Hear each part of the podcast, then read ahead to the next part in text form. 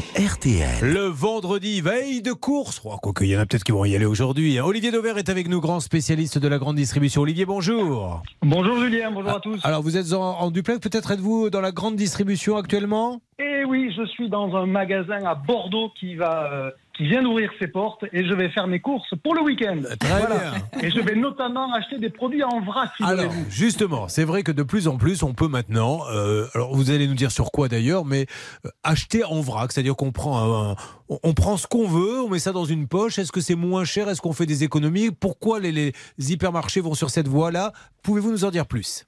Alors d'abord, il y a une loi qui oblige, figurez-vous, les magasins, d'ici quelques années, 2030, à avoir à peu près euh, un quart de leur surface de vente consacrée à des produits vendus en vrac, tout simplement pour limiter les emballages. Parce que Ouais. c'est quand même bien ça le point de départ, c'est euh, d'acheter des produits et non des emballages. Et donc, vous les voyez, c'est des, des silos, vous savez, où on se sert, ou des trémies, vous appelez ça peut-être aussi comme ça. Vous prenez la juste quantité. Donc, euh, l'intérêt pour le consommateur, évidemment, c'est que s'il veut que 200 grammes de pâtes, eh bien, il peut en acheter que 200 grammes et non pas un paquet de 500 grammes ou d'un kilo. Donc, à ce niveau-là, pour ceux qui ont des petits besoins, c'est-à-dire qui n'achètent pas en très grande quantité, c'est vrai que c'est une façon de faire des économies parce que vous appelez ce qu'on appelle la vous achetez pardon euh, ce qu'on appelle la juste dose. Donc euh, oui, pour ça, c'est une façon de faire des, des économies.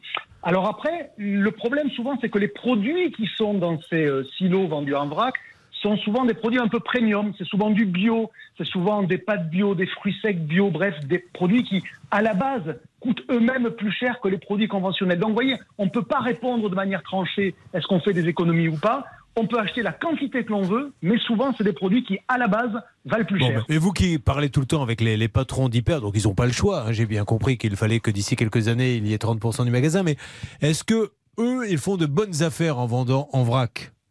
Oui, parce que le vrac est un produit qui est euh, très intéressant pour les distributeurs parce qu'il y a le plus d'argent avec, parce que c'est pas des grandes marques qu'on y trouve. Vous voyez, si je reste sur le cas des pâtes, quand ils vendent des pâtes Panzani, eh bien, ils se tirent tellement la bourre entre eux avec la fameuse guerre des prix qu'ils sont obligés de limiter leur marge. Alors que quand ils vendent des pâtes inconnues dans des silos ou dans des trémies, eh bien là, pour le coup, bah, ils sont, euh, allez, on va dire, un peu moins guerroyés sur les prix et donc euh, il y a des marges meilleures. Donc pour le distributeur, c'est vrai que le vrac est intéressant. Alors à une nuance près, c'est quand Julien vous en prenez, notamment pour des fruits secs, et vous les mangez tout de suite. Donc évidemment, là, ça les arrange pas trop parce Eh oui. que ben, vous les prenez, vous les mangez, vous les avez pas payés. Donc vous voyez, euh, dans ces cas-là, effectivement, il y a parfois euh, des magasins qui sont pas très contents d'avoir du vrac parce qu'ils ont l'impression de nourrir des oiseaux qui passent et qui picorent. Bon, en ça plus, si les gens mettent leurs mains dedans, euh, après, bon, Alors non, vous mettez Ah, pas les mains dedans parce qu'en fait, c'est des, c'est des silos. Vous, vous tirez sur le silo et vous avez la juste dose qui sort. Et quand vous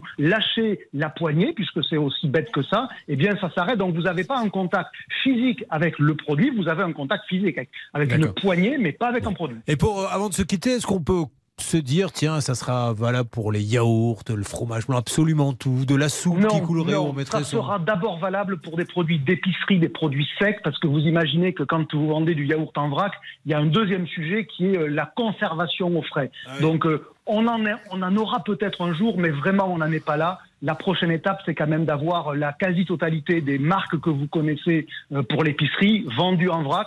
Ça avance, lentement, mais ça avance, et on va devoir s'y habituer parce que on pourra même peut-être imaginer demain que euh, quand vous achetez des produits avec emballage, vous êtes pénalisé en termes de prix parce que bah, il faut recycler l'emballage et c'est pas très écolo, tout Eh ben, simplement. merci Olivier Alors qu'acheter en vrac, c'est écolo. Voilà. Et on rappelle que vous publiez chez euh, Dover euh, Édition, puisque c'est- vous êtes votre propre éditeur, pas mal de, de livres comme ça pour conseiller les grandes surfaces. On est d'accord? Merci Julien.